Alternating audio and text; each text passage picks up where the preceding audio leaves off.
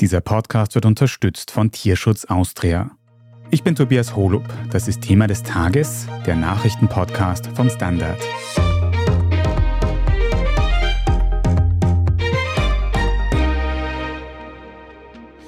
Während Russland droht, ins politische Chaos zu stürzen, wittert die Ukraine ihre Chance, die Oberhand im Krieg zu gewinnen. Denn insbesondere die Wagner-Söldner, die am Wochenende den Aufstand geplant und dann wieder abgebrochen haben, haben bisher eine wichtige Rolle in der Ostukraine gespielt. Wir sprechen heute darüber, ob sich das nun ändern wird und ob die Ukraine Putins Schwäche im Krieg ausnutzen kann. Wir haben es in unserer gestrigen Podcast-Folge schon ausführlich besprochen. Dieses vergangene Wochenende, der versuchte Putsch von Jewgeni Prigoschin, der auf Moskau zumarschiert ist, am Samstag hat in Russland für sehr, sehr große Aufregung gesorgt. Daniela Brugger, du berichtest für den Standard aus Kiew in der Ukraine. Und wie hat man denn dort eigentlich diese chaotischen Stunden und Tage in Russland wahrgenommen? Welche Stimmung hat dort geherrscht währenddessen? Ja, man muss dazu sagen, dass sich die Stimmung hier ja schon seit Freitag sozusagen in eine Richtung entwickelt hat, dass die ukrainischen Bürger und Bürgerinnen, aber auch die Beobachter hoffnungsvoll bis optimistisch waren, dass sich die Ereignisse in Russland positiv auf den Kriegsverlauf aus ukrainischer Sicht auswirken würde, weil es hat ja damit angefangen, dass Jewgeni Prigozhin, also der Chef der Wagner-Gruppe, schon am Freitag ein Video veröffentlicht hat, in dem er eben gesagt hat, dass die Ukraine nie damit gedroht hat, Russland anzugreifen und dass er sozusagen die Behauptung des Kremls als falsch dargestellt hat. Und das war schon sehr, sehr bemerkenswert, weil damit hat Prigozhin eigentlich das ausgesprochen, was sowieso jeder weiß. Und eben mit diesem russischen Narrativ, dass der Krieg von ukrainischer Seite provoziert sei, gebrochen. Und das war schon mal so der erste Schritt dazu, dass man sich hier sehr genau angeschaut hat, was denn da gerade in Russland passiert. Und wirklich an diesem Samstag dann, wo der Marsch Richtung Moskau losgegangen ist, wo Prigoschin ganze Orte in Russland besetzt hat, was waren da für Gefühle im Spiel?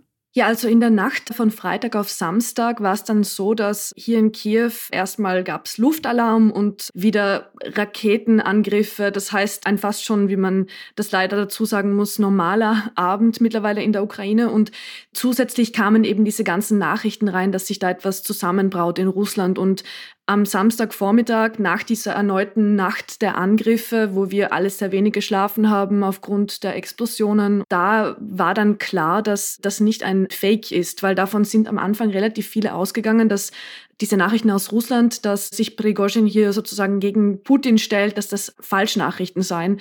Und das war ja dann nicht so. Und im Verlauf des Tages hat man dann gemerkt, wie hoffnungsvoll die Menschen hier waren. Also ich habe mit sehr vielen Menschen hier gesprochen, in der Straße, im Taxi, auch für andere Interviews. Vielleicht werden sie die Regierung stürzen. Wenn es eine Destabilisierung gibt, dann sollten wir sie zu unserem Vorteil nutzen. Aber bis jetzt ist nicht klar, wohin das führt. Und eigentlich hatten alle so ein leichtes Lächeln im Gesicht und haben gesagt, dass sie sich das ganz genau anschauen und wirklich auch denken, dass sich hier gerade etwas Positives für die Ukraine ergibt. Und viele wollten sich nicht dazu äußern, weil sie Angst hatten, sozusagen zu hoffnungsvoll zu sein und dass dann die Erwartung enttäuscht werden würde, dass der Krieg sich vielleicht irgendwann in absehbarer Zeit einem Ende zuneigt. Und das haben wirklich alle gesagt, dass sie so sehr darauf hoffen, dass der Krieg endlich bald vorbei ist. Und ideal wäre natürlich, wenn Russland hier mit innenpolitischen Problemen und mit dieser Entwicklung dazu gezwungen werde, sich einfach auf die eigene Bevölkerung, auf die eigene Armee und so weiter zu konzentrieren und nicht auf die Situation in einem anderen anderen Land. Hm. Du hast schon gesagt, es waren da irgendwie hohe Erwartungen da. Es war die Erwartung da, es könnte sich etwas Positives für die Ukraine entwickeln. Denkst du, dass die Leute da tatsächlich solche Gefühle gehabt haben, wie dass dieses Ereignis jetzt dazu führen könnte, dass der Krieg wirklich zu Ende geht oder einen ganz großen Schritt dorthin bringen könnte? Ja, also auf jeden Fall. Am Samstag habe ich auch eine Straßenumfrage gemacht, in der mir auch Menschen gesagt haben, dass sie sich genau das wünschen. Viele haben gesagt, dass sie hoffen, dass es in Russland zu einem Bürgerkrieg kommt oder dass Putin sogar gestürzt wird und dass eben aufgrund der Ereignisse der Krieg aufhört. Das heißt, diese Hoffnung war wirklich da, die war konkret, die war sehr vorsichtig, Aber es gab auch eine gewisse Schadenfreude, würde ich sagen. Also wenn man mit den jungen Leuten hier gesprochen hat, es hat eigentlich kein anderes Gesprächsthema gegeben. Alle haben sich damit auseinandergesetzt. Und dass es dann nicht so gekommen ist, dass Putin gestürzt wurde und dass Prigozhin diesen Marsch auf Moskau abgeblasen hat, das hat hier schon auch zu einer Enttäuschung geführt. Also das war dann auch am Sonntag sehr offensichtlich. Da haben dann auch einige gesagt, ja, ich habe schon mit dem Gedanken gespielt, endlich mal Urlaub zu machen, endlich mal ins Ausland zu fahren. Also das waren junge Männer in dem Fall, die wirklich gemeint haben, ja, es wäre zu schön gewesen, um wahr zu sein. Und leider müssen wir uns wohl auf die eigene Armee verlassen, dass der Krieg beendet wird. Und die Hoffnungen von den Zivilisten und Zivilistinnen, die waren, würde ich sagen, optimistisch, die waren positiv, aber die politischen Beobachter und auch die Vertreter von der Armee oder Soldaten und Soldatinnen, mit denen ich gesprochen habe, die waren von Anfang an eher nüchtern in ihrer Analyse und in ihren Kommentaren. Wie meinst du das? Warum nüchtern? Weil mir in der Hinsicht die meisten gesagt haben, dass das noch ein langer Krieg sein wird. Und nur weil jetzt gerade innerhalb von Russland diese Unruhen entstehen, bedeutet das nicht, dass sich die Truppen automatisch zurückziehen werden. Das heißt, hier haben auch alle davor gewarnt, dass man zu euphorisch ist, weil die Frontlinie in diesem Land noch sehr real ist und weil die Ukraine ja immer noch unter diesen Luftangriffen leidet, die wirklich jede Woche dazugehören zum Leben hier. Das heißt, die Probleme werden nicht damit verschwinden, dass es innerhalb von Russland vielleicht zu einem Putsch kommt. Und vor allem darf man auch nicht vergessen, dass die Auswirkungen dieses Krieges auf das Land, auf die Bevölkerung ohnehin schon jahrzehntelang sein werden. Das heißt, hier wird nichts damit gelöst werden, dass Putin gestürzt wird. Und viele Gesprächspartner haben auch darauf hingewiesen, dass dieser Krieg eben nicht nur Putins Krieg sei, sondern dass der eben auch von der Zivilbevölkerung in Russland mitgetragen wurde und wird und dass man auch nicht vergessen darf, um wen es sich da eigentlich handelt, wenn wir über Prigozhin sprechen, wenn wir über die Wagner-Truppe sprechen. Denn Wagner hat in der Ukraine die schlimmsten Kriegsverbrechen angerichtet und das wird man in der Ukraine mit Sicherheit nicht vergessen. Das heißt, hier wird in Wagner nicht ein Verbündeter gesehen, sondern eher ein Mittel zum Zweck, dass es vielleicht innerhalb von Russland zu einer Destabilisierung kommt. Aber man wird hier nicht vergessen, dass es sich bei Wagner um Kriminelle handelt, um Kriegsverbrecher und so weiter. Und da davor wurde auch immer wieder gewarnt, dass man hier jetzt einfach vielleicht Prigozhin zu positiv darstellt und als einen Hoffnungsträger dafür, dass der Krieg vorbei ist. Mhm. Das heißt ganz konkret, wenn jetzt Prigozhin am vergangenen Wochenende an die Macht gekommen wäre, verstehe ich das richtig, dass das auch nicht unbedingt besser wäre aus Sicht der Ukraine als das Putin-Regime? Ja, genau. Also das haben ja auch einige Beobachter gesagt, dass es ja gar nicht klar sei, was Prigozhin eigentlich will in Hinblick auf den Krieg in der Ukraine, weil der natürlich hier auch gekämpft hat. Der hat auch seine Männer in der Ukraine verloren und Wagner und Prigozhin sind auch als Feinde zu betrachten aus ukrainischer Sicht. Das heißt, es gab auch manche, die meinten, dass es für die Ukraine vielleicht noch schlimmer kommen könnte, wenn Prigozhin in eine wichtigere Position aufsteigen würde und vielleicht sogar Verteidigungsminister werden würde, weil man davon ausgehen muss, dass Wagner ja auch die fähigsten Kämpfer hat, wenn man sich das anschaut, wenn man sich die vergangenen Monate anschaut im Kriegsverlauf und das könnte tatsächlich auch bedeuten, dass der Krieg vielleicht noch härter geführt wird und noch vielleicht effizienter auch. Mhm. Wir haben es vorher schon angesprochen, schlussendlich hat Prigozhin dann ja seinen Marsch auf Moskau abgebrochen. Mittlerweile soll er unbestätigten Angaben zufolge auch schon in Weißrussland angekommen sein, wo er eben ins Exil gehen soll. Weißrussland, Belarus liegt an der Nordgrenze der Ukraine, relativ nah an Kiew. Könnte er denn der Ukraine von dort aus auch noch schaden in Zukunft? Das kann natürlich sein. Diese Angst, diese Sorge gibt es natürlich. Allerdings darf man nicht vergessen, dass der Krieg hier seit eineinhalb Jahren stattfindet und dass die Bevölkerung hier mittlerweile schon alles erlebt hat, wenn man das so sagen kann. Also vor wenigen Wochen wurde der Kachowka-Staudamm zerstört. Jetzt überschlagen sich die Ereignisse erneut. Und man darf auch nicht vergessen, dass ein sehr viel konkreteres Gefahrenpotenzial derzeit von einer potenziellen Sprengung des Kernkraftwerks in Saporizhia ausgeht. Also da hat ja auch der Chef des Militärgeheimdienstes am Wochenende, also Kyrill Budanov, nochmal davor gewarnt, dass die Bedrohung noch nie so groß war wie jetzt. Und das habe ich auch in meinem Umfeld gemerkt, wenn ich mit Freunden, Freundinnen gesprochen habe, mit den Leuten, die ich getroffen habe und so weiter, dass das tatsächlich eine sehr, sehr viel konkretere Angst ist der Menschen gerade. Also wir haben Gespräche geführt mit meinen Bekannten am Wochenende, die selbst aus Saporizhia stammen und die aufgrund des Krieges nach Kiew gekommen sind.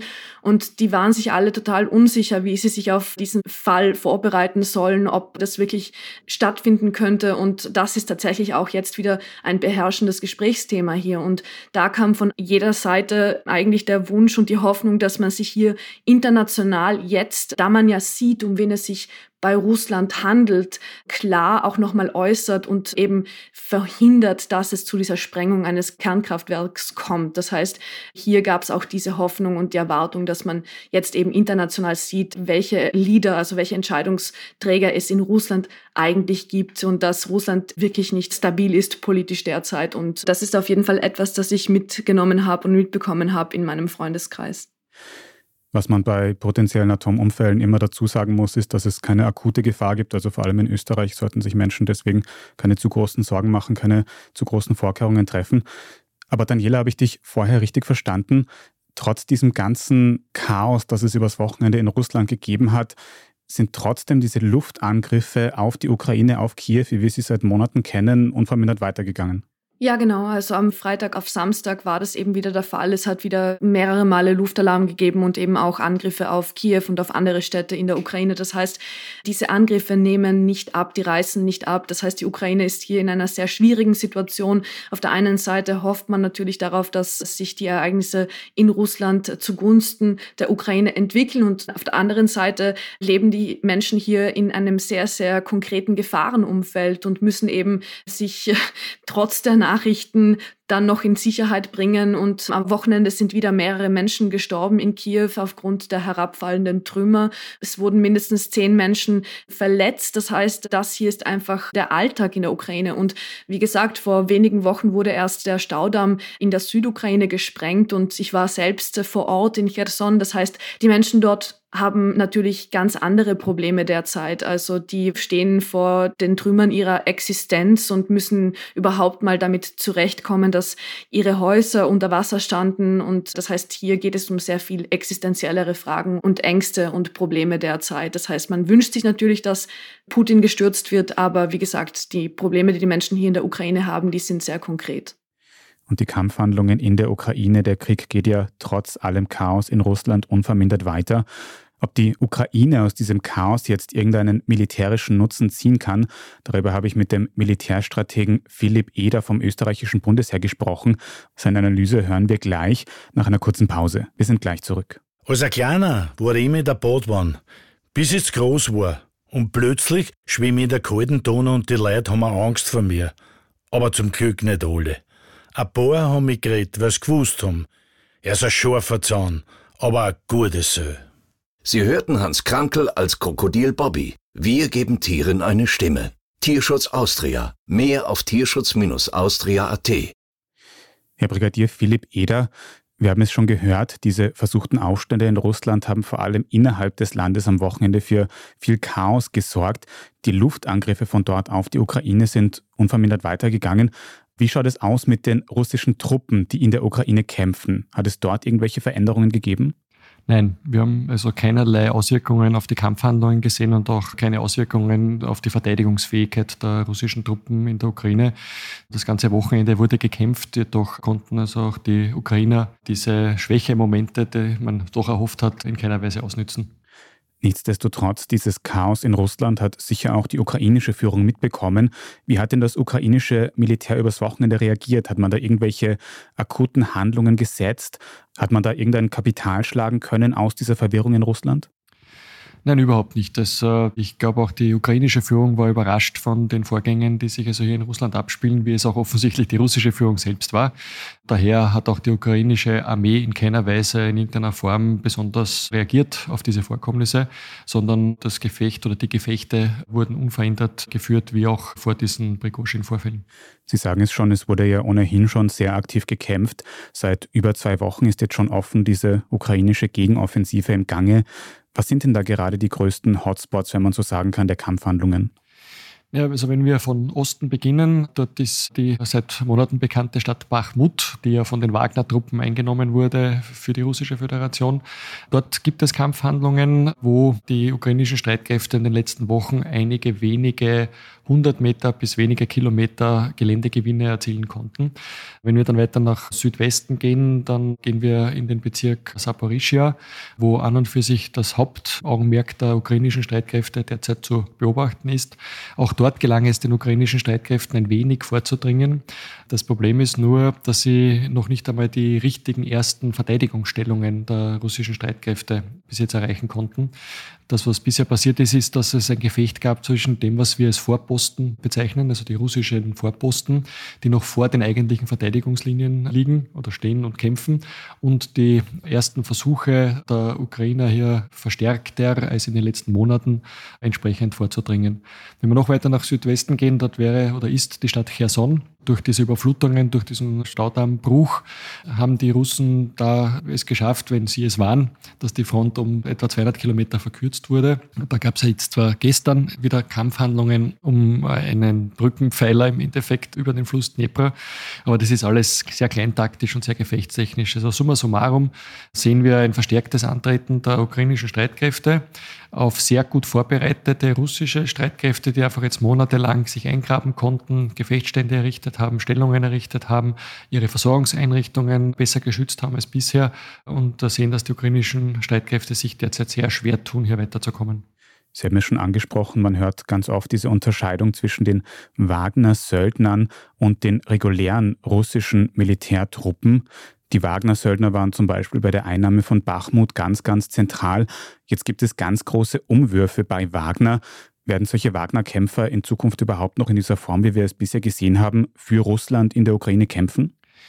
Nein, nämlich auch einfach deswegen, weil die russische Armee oder die russische Führung erkannt hat, dass also sie hier so ein kleines Monster geschaffen haben und das war also nicht erst jetzt seit dem letzten Wochenende so. Wagner-Chef Prigozhin hat doch jetzt schon über Wochen oder Monate die russische Armeeführung vehement kritisiert, sehr öffentlich kritisiert und es gab und gibt eine Weisung der russischen Führung, dass also alle, sind nicht nur Wagner, sondern auch andere Privatarmeen, Söldnergruppen im Einsatz, dass alle diese mit äh, Ende dieses Monats in die russischen Streitkräfte zu integrieren sind.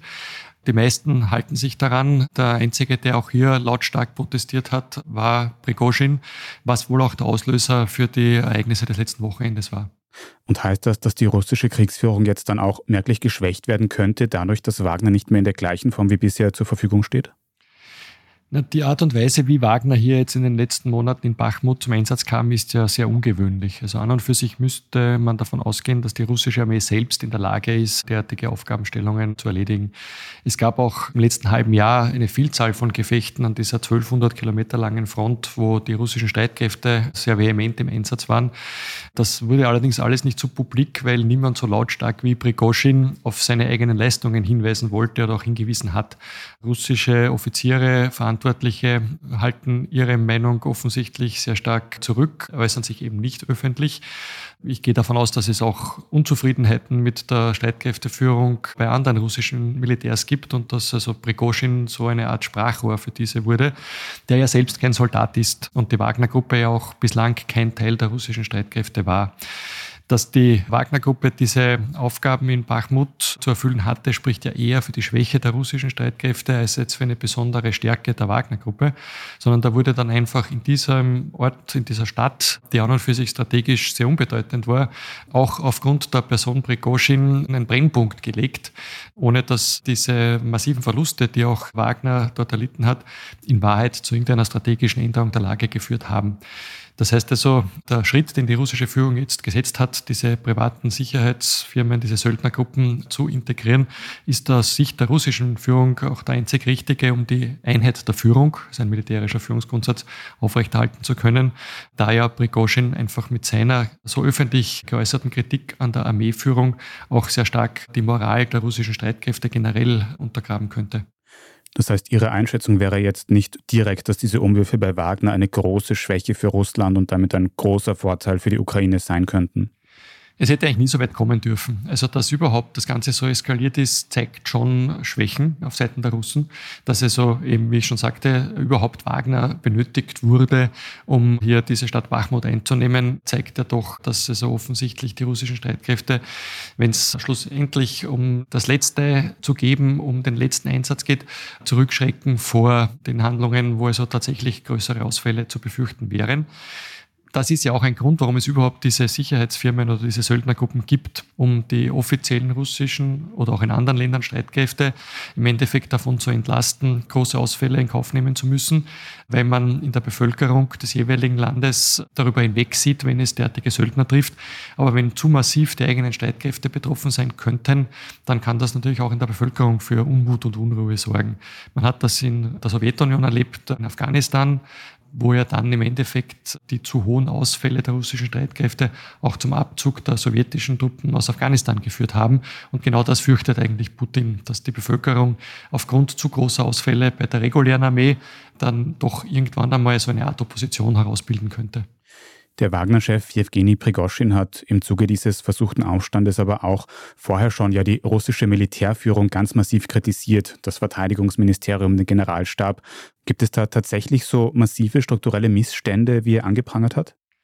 Auch hier muss man das große Ganze, glaube ich, sehen. Und zwar, wenn wir zurückgehen in den Februar letzten Jahres, wo dieser massive Angriff begann auf die Ukraine, dann war das ja ganz anders geplant. Es war ja nie von Putin oder auch von der Armeeführung geplant, dass das ein Monate, jahrelanger konventioneller Krieg gegen einen sehr starken ukrainischen Gegner wird, sondern gedacht war das Ganze als überraschende, schnelle Aktion Richtung Kiew, Ausschalten der politischen Führung in Kiew und man dachte, dass man als Befreier begrüßt wird, vor allem in den Gebieten, wo man sehr stark russischstämmige Bevölkerung hat. Und das Ganze ist so nicht aufgegangen. Das heißt also, der Plan war ein anderer und auch die russischen Streitkräfte sind generell auf derartigen Krieg, wie er jetzt geführt wird, gar nicht ausgerichtet gewesen, noch im Februar 20 22, sondern so wie auch die meisten westlichen Streitkräfte auf Interventionen in Syrien, in Afrika. Also diese konventionelle Kriegsführung, diese massiven Panzerschlachten, die Luftstreitkräfte, die man benötigt, die Artillerie, da kämpft die russische Armee sehr stark noch mit Systemen aus der Sowjetzeit. Und die Schwächen, die wir seit damals sehen, liegen eigentlich an der Grundaufstellung, dass nämlich gar nicht diese Art der Kriegsführung durch die russischen Streitkräfte geführt hätte werden sollen. Sie sagen, Russland war auf so eine Art Kriegsführung gar nicht wirklich vorbereitet und jetzt gibt es innerhalb Russlands auch noch viel Chaos. Wie kann denn jetzt auf längere Sicht die ukrainische Seite dieses russische Chaos am besten ausnutzen? Kann man da irgendwie Kapital daraus schlagen? Ja, die russische Führung, die russischen Streitkräfte haben ja letztes Jahr schon sehr früh auf diese Erkenntnisse reagiert und haben ja sich aus sehr vielen Gebieten, die sie erobern wollten, dem Raum Kiew, aus dem Raum Kharkiv im Norden, auch wieder zurückgezogen, weil sie erkannt haben, also diese Art der offensiven Kriegsführung in einem konventionellen Krieg, das schaffen sie nicht. Haben sich also sehr stark konzentriert auf den Donbass und sobald die ukrainische Führung angekündigt hat, offensiv zu werden im Jahr 2023 und dass also die Krim im Endeffekt das ultimative Ziel ist, haben sie also begonnen, nördlich der Krim entsprechende Verteidigungsstellungen auszugraben und sich auf die wahrscheinlich einfachere Aufgabe der Defensivkriegsführung, ich sage wahrscheinlich deswegen, weil so einfach ist es auch nicht, aber es ist einfacher vorbereitet, monatelang vorbereitet in der Defensive zu sein, als äh, so plötzlich offensiv werden zu müssen. Und die ukrainischen Streitkräfte haben jetzt die Herausforderung, dass die russische Armee sich auf das, was auf sie zukommt, jetzt einfach sehr gut vorbereiten konnte über ein halbes Jahr, entsprechend das Gelände verstärkt hat durch Gräben, eben durch Stellungen, durch Einbetonieren von Lagern, Depots, Kommandoeinrichtungen. Also dort, wo die russische Armee tatsächlich Schwächen hatte, noch 2023, dann haben sie aus ihren Fehlern im Endeffekt gelernt und haben also völlig umgeschwenkt jetzt auf eine sehr defensive Aufstellung. Und wie wir jetzt die letzten Wochen sehen, ist es also für die ukrainischen Streitkräfte sehr schwer, diese Neuaufstellung der russischen Streitkräfte zu durchbrechen. Wie ist denn dann jetzt Ihre Gesamteinschätzung zum jetzigen Zeitpunkt? Gerade zu Beginn dieser Aufstände haben viele Menschen in der Ukraine die Hoffnung gehabt, man könnte den Krieg vielleicht doch bald umdrehen, der Krieg könnte bald zu Ende gehen. Die Aufstände wurden dann abgebrochen, aber könnte trotzdem durch diese ganzen Umwälzungen das vergangene Wochenende zu einem Art Wendepunkt im Ukraine-Krieg werden? Ich glaube, das ist zu früh, um das heute zu sehen. Also kurzfristig nein. Ich denke aber doch, dass es langfristig Folgen haben kann, weil ja auch in Russland jetzt sehr sichtbar wurde, dass das System Putin Probleme hat, würde ich jetzt mal sagen. Ich würde das aber auch nicht überbewerten. Das Problem war jetzt eine Person und das war Prigozhin. Ihm hat sich niemand anderer angeschlossen. Es gibt keine Opposition, die also in irgendeiner Form hier nützbar gewesen wäre. Das Ziel von Prigozhin war auch nicht der Sturz Putins, sondern sein Ziel war die Armeeführung, also quasi Putin jetzt in einer Art und Weise zu erpressen, um die Armeeführung auszutauschen. Und Putin ist auf diese Erpressung natürlich nicht eingestiegen und kann das auch gar nicht. Daher würde ich jetzt einmal kurzfristig nicht denken, dass also hier sich irgendetwas verändert. Langfristig würde ich es nicht ausschließen. Für eingesetzte Soldaten im Krieg ist es sehr wichtig, dass sie Vertrauen in ihre Vorgesetzten haben können und dass sie dieses auch haben, dass sie wissen, zumindest davon überzeugt sind, dass also die Aufträge, die sie zu erfüllen haben, einen Sinn ergeben, dass eine Planung dahinter steckt, dass also die eigene militärische, aber auch politische Führung weiß, was zu tun ist, denn sie setzen ja ihr Leben an der Front ein. Und wenn es also hier Vertrauensverluste gibt, und die glaube ich gibt es, und ich glaube auch, dass diese durchaus verstärkt werden konnten durch Prigozhin in dieser Wochenendaktion, die russischen einfachen Soldaten sind alle vertragsverpflichtete Zeitsoldaten, die jetzt ihre Verträge erfüllen. Ob die dann verlängern, wie weit also hier es zu Abgangsbewegungen kommen wird, wie sehr es gelingen wird der russischen Führung, hier die zeitverpflichteten Soldaten zu motivieren, ihre Verträge zu verlängern, das wird man sehen. Also ich glaube, mittelfristig kann sich das schon sehr wohl auf die Moral der jetzt eingesetzten Truppen, aber auch auf die Werbemaßnahmen für neu zu verpflichtende Soldaten auswirken. Eine gestiegene Unsicherheit in Russland gibt es seit dem vergangenen Wochenende auf jeden Fall. Ob und wie sich das auf die konkrete militärische Situation in der Ukraine auswirkt, werden wir erst in der nächsten Zeit sehen können. Danke mal Ihnen für diese Analyse, Herr Brigadier Philipp Eder. Sehr gerne. Und dann noch eine letzte Frage nochmal an dich, Daniela Brugger in Kiew. Was denkst du, was von diesem chaotischen Wochenende in Russland jetzt noch bleiben wird für die Menschen in der Ukraine? Mit welchem Gefühl blickt man dort in die nächsten Wochen und Monate? Also ich würde sagen, dass die Ereignisse dazu geführt haben, dass man sich hier in der Ukraine optimistisch fühlt. Und die Ereignisse haben ganz klar gezeigt, dass Putin auf eine Art und Weise auch gedemütigt wurde, dass das Regime auch Schwäche ausstrahlt derzeit. Und es war ja auch bemerkenswert zu sehen, wie groß der Rückhalt von Wagner in der Zivilbevölkerung in Russland selbst ist. Also wir haben ja auch diese Bilder, diese Videos gesehen aus Rostov zum Beispiel, wo die Zivilisten die Wagner-Kämpfer begrüßt haben, sich mit ihnen fotografiert haben lassen. Das heißt, hier merkt man schon, dass etwas in Gange ist. Und es hat mir auch jeder bestätigt, dass das alles noch nicht so schnell vorbei ist, wie das vielleicht aus Kremls Sicht jetzt gerade versucht wird darzustellen, weil diese Entwicklungen, die gibt es und es zeigt ganz klar, dass es hier auch eine Unzufriedenheit gibt und vor allem auch innerhalb der russischen Armee. Und das hat man eben auch gesehen, als Wagner versucht hat, nach Moskau zu marschieren, weil es hier eigentlich kaum Widerstand gab. Das heißt, ich glaube, diese Ereignisse haben einen Einfluss auf die Moral, sowohl auf die Moral der ukrainischen Soldaten als auch auf die Moral der russischen Soldaten. Und das wird sich in den nächsten Wochen wahrscheinlich noch zeigen, was die eigentlichen Auswirkungen dieser Ereignisse sein werden.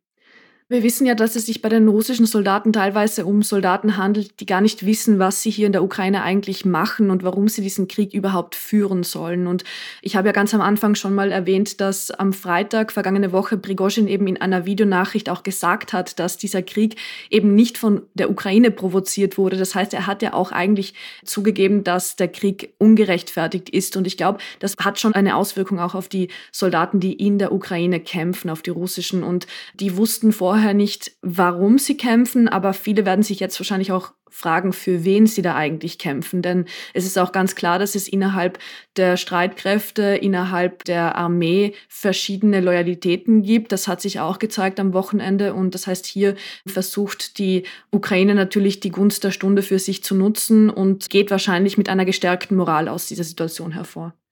Also wie gesagt, die militärischen Auswirkungen werden sich in den nächsten Wochen noch zeigen, aber auf jeden Fall hatte dieses Chaoswochenende in Russland große Auswirkungen auf die Moral von beiden Seiten, sowohl der russischen als auch der ukrainischen Kämpferinnen. Danke auch dir für diese Einschätzungen, Daniela Brugger. Vielen Dank. Wir machen jetzt dann gleich noch weiter mit unserer Meldungsübersicht und sprechen über umstrittene Naturschutzgesetze in der EU.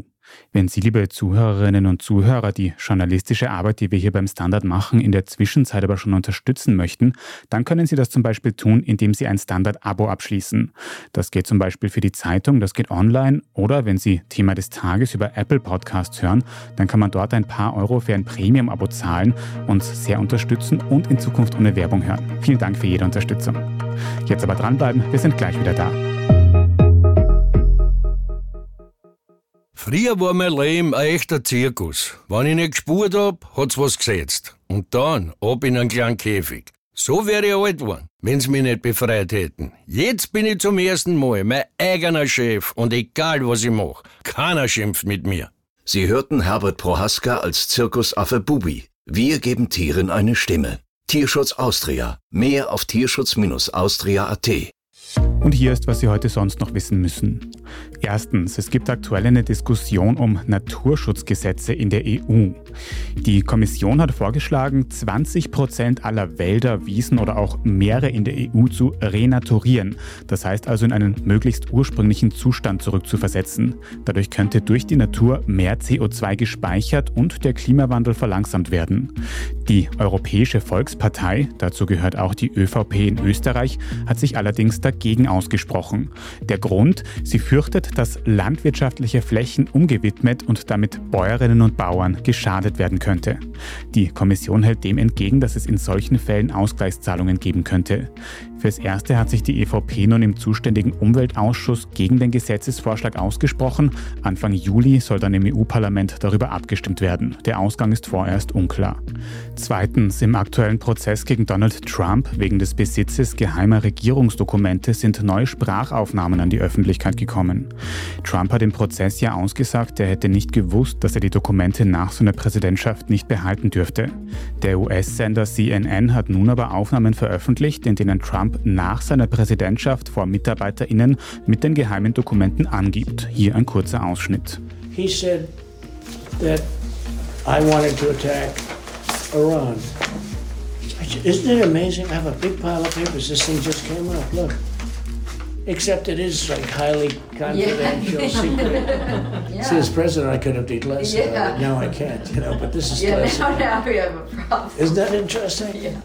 Konkret spricht er darin über sensible Berichte über den Iran und sagt, jetzt da er nicht mehr Präsident sei, könne er die Geheimhaltung der Dokumente nicht mehr aufheben.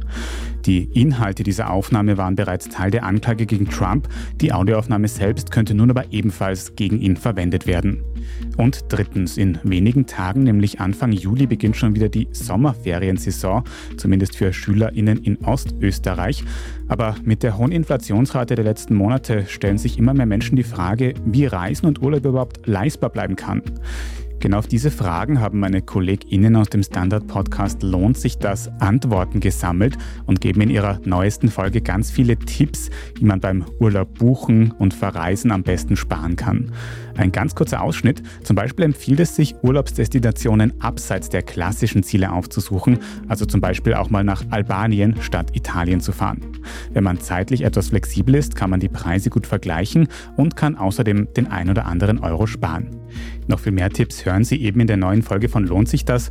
Die finden Sie überall, wo es Podcasts gibt. Alles weitere zum aktuellen Weltgeschehen können Sie auf der Standard.at nachlesen. Und wenn Sie dem Standard Podcast Team noch irgendetwas sagen möchten, dann schicken Sie gerne eine Mail an podcast.derstandard.at. Wenn Ihnen diese Folge von Thema des Tages gefallen hat, dann abonnieren Sie uns am besten gleich auf Ihrer liebsten Podcast-Plattform, dann verpassen Sie auch keine weitere Folge mehr. Bei der Gelegenheit können Sie auch gleich eine gute Bewertung oder einen netten Kommentar dort lassen. Das hilft uns nämlich sehr dabei, dass uns in Zukunft noch mehr Menschen finden können. Vielen Dank für jede Unterstützung. Ich bin Tobias Holub und an dieser Folge haben außerdem Marlene Lanzerstorfer und Christoph Grubitz mitgearbeitet. Vielen Dank fürs Zuhören und bis zum nächsten Mal.